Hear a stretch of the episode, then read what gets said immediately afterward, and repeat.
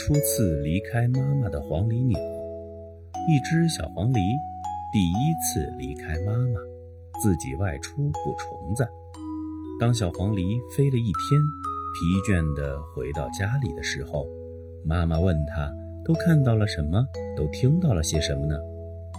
小黄鹂说：“嗯，除了虫子，我什么也没有看到呀。”妈妈失望了，她说：“孩子，我们不光是为了虫子而生活的呀。”第二天，小黄鹂又疲倦地飞了回来。妈妈又问他：“你都看到了什么？听到了些什么呢？”小黄鹂说：“嗯，我看到一只老白头翁，真可怜，它老的已经不能捕虫子了。我把我捕到的虫子都送给了它。”嗯，我还看到了一只小百灵鸟，他的歌声真好听啊！我听了半天，我想，将来我也许会唱得比他更好听呢。